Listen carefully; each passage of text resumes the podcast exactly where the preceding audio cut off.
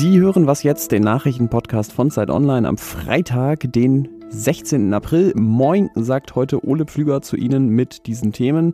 Was macht eigentlich der Klimarat der Bundesregierung und welche Kräfte wirken bei der Kandidatenkür in der Union? Erstmal kommen hier die Nachrichten. Ich bin Christina Felschen. Guten Morgen. Der ukrainische Staatschef Volodymyr Zelensky will sich heute mit Angela Merkel und Emmanuel Macron beraten, weil Russland zigtausende Soldaten an seine Grenze verlegt hat. Frankreichs Präsident empfängt Zelensky in Paris. Die Kanzlerin kommt in einer Videokonferenz dazu. Die ukrainische Regierung fordert mehr militärische Unterstützung sowie eine Aufnahme in die EU und die NATO. Russland behauptet, der Truppenaufmarsch sei ein Kampftraining.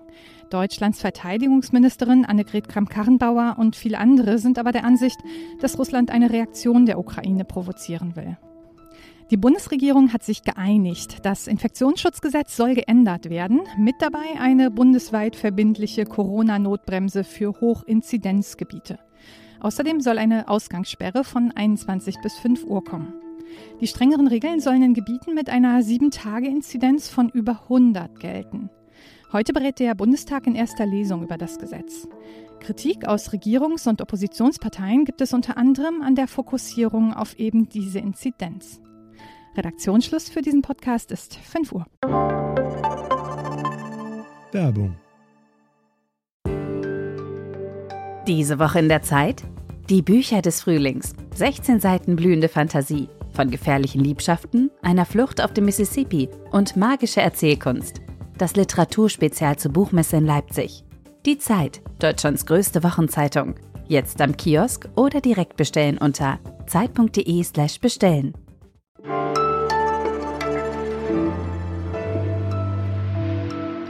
Ich spiele Ihnen jetzt mal zwei O-Töne vor, einen von Armin Laschet und einen von Markus Söder. Und danach dürfen Sie dann raten, wer gerade bei den Menschen im Land laut Umfragen als der bessere Kanzlerkandidat gilt.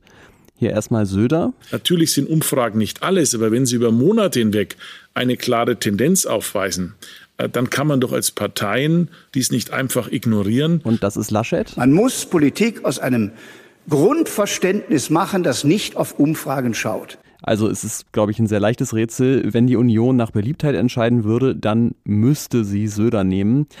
Aber wahrscheinlich wird sie das eher nicht tun. Und da steckt ja vielleicht auch die ein oder andere Erkenntnis über unser politisches System drin und wie es funktioniert. Und mit solchen Fragen beschäftigt sich bei Zeit Online Lenz Jakobsen. Hallo. Hallo. Söder beliebt, Laschet der Favorit. Was ist da los?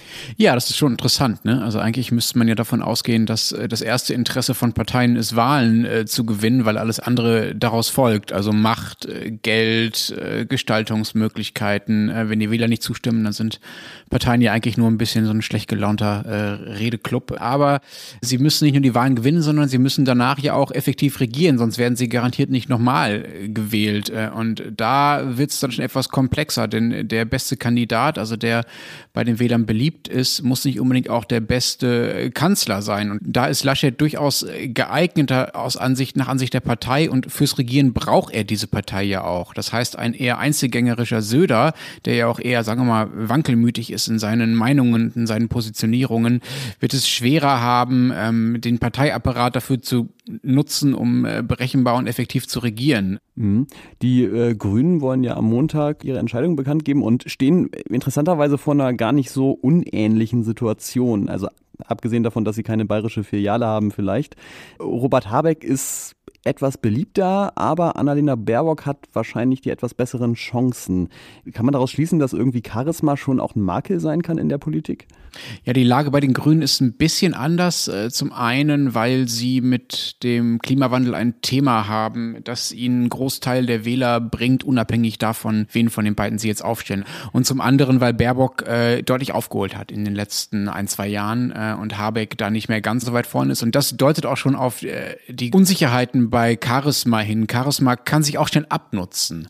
Das, was bei Habeck vor zwei Jahren nach neu war, ist es jetzt für viele nicht mehr. Das wirkt für viele jetzt so noch, naja, so ein bisschen schal und vielleicht sogar unprofessionell und ein bisschen äh, gekünstelt. Ähm, und das ist die Gefahr, wenn man auf äh, die Beliebtheit einzelner Personen setzt, dass diese Beliebtheit sich so schnell ändern kann, dass davon dann die ganze Partei in Mitleidenschaft gezogen wird. Wenn man stattdessen jemanden wählt, der eher im Interesse der Partei handelt und nicht als Person besonders beliebt und prominent ist, das ist bei Baerbock sicherlich der Fall, dann kriegt man im Zweifelsfall auch mehr Verlässlichkeit in den Umfragewerten und in den äh, Wahlergebnissen.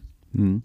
International gibt es ja dann doch, um wieder zurück zur Union zu kommen, ähm, eine ganze Reihe konservative Parteien, die in dieser Entscheidung ja eher dann doch einen volksnahen Stil vorgezogen haben. Also äh, Sebastian Kurz oder auch Boris Johnson, um da nur mal zwei Namen zu nennen. Und das scheint ja ein Trend zu sein, dem die Union ja irgendwie misstraut, oder? Wie erklärst du dir das?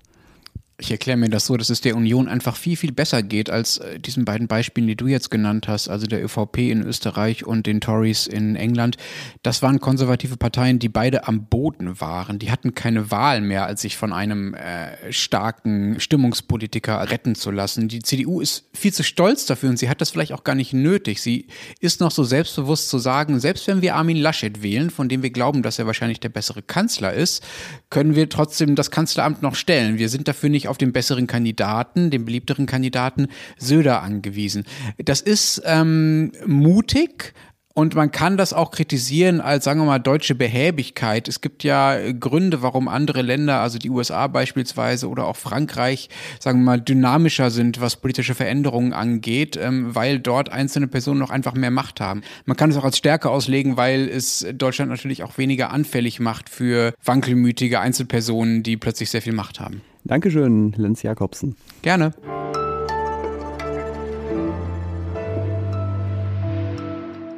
Und sonst so? Was tun, wenn man mit 1,6 Promille am Steuer von der Polizei erwischt wird? Da ist die richtige Antwort natürlich möglichst nie wieder Auto fahren. Aber ich habe jetzt noch eine falsche Lösung aus dem Kreis Freudenberg und die ist schon ein bisschen witzig.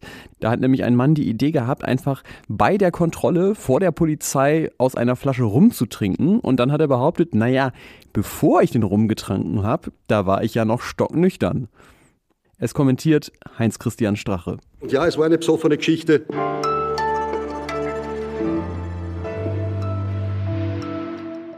Die Bundesregierung hat seit September einen Expertenrat für Klimafragen und der hat diese Woche seinen ersten Bericht vorgelegt.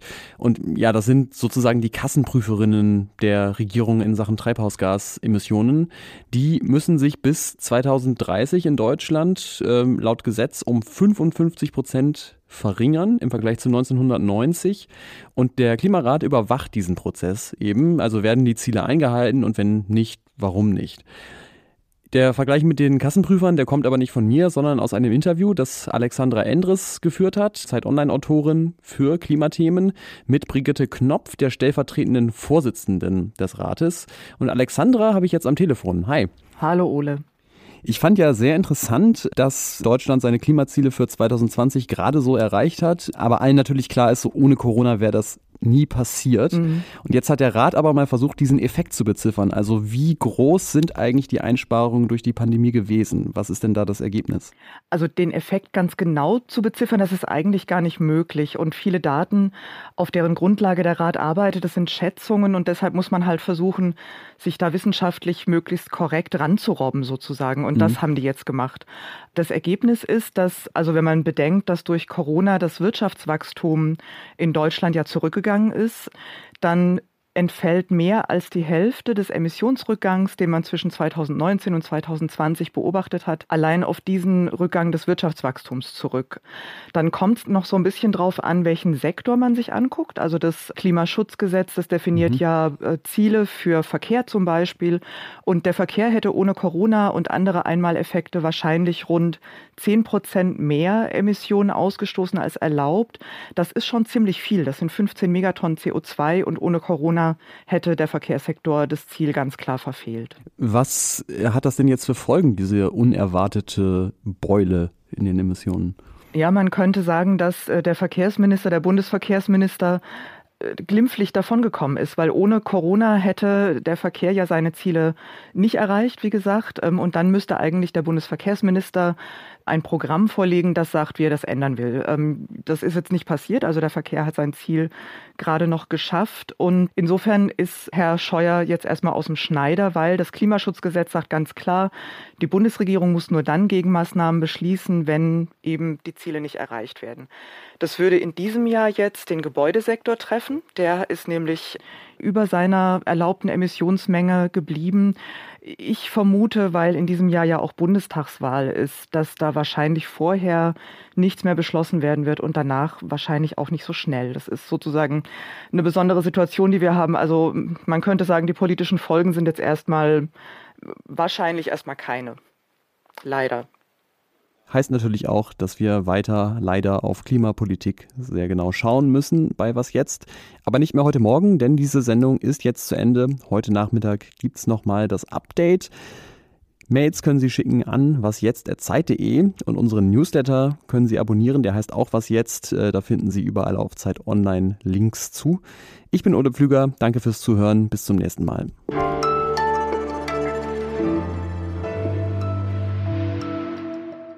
Wie hat sich die Pandemie auf deinen persönlichen CO2-Abdruck ausgewirkt? Ich glaube, der ist ähm, auch ein ganz ja. schönes Stück zurückgegangen, einfach weil ich weniger unterwegs bin.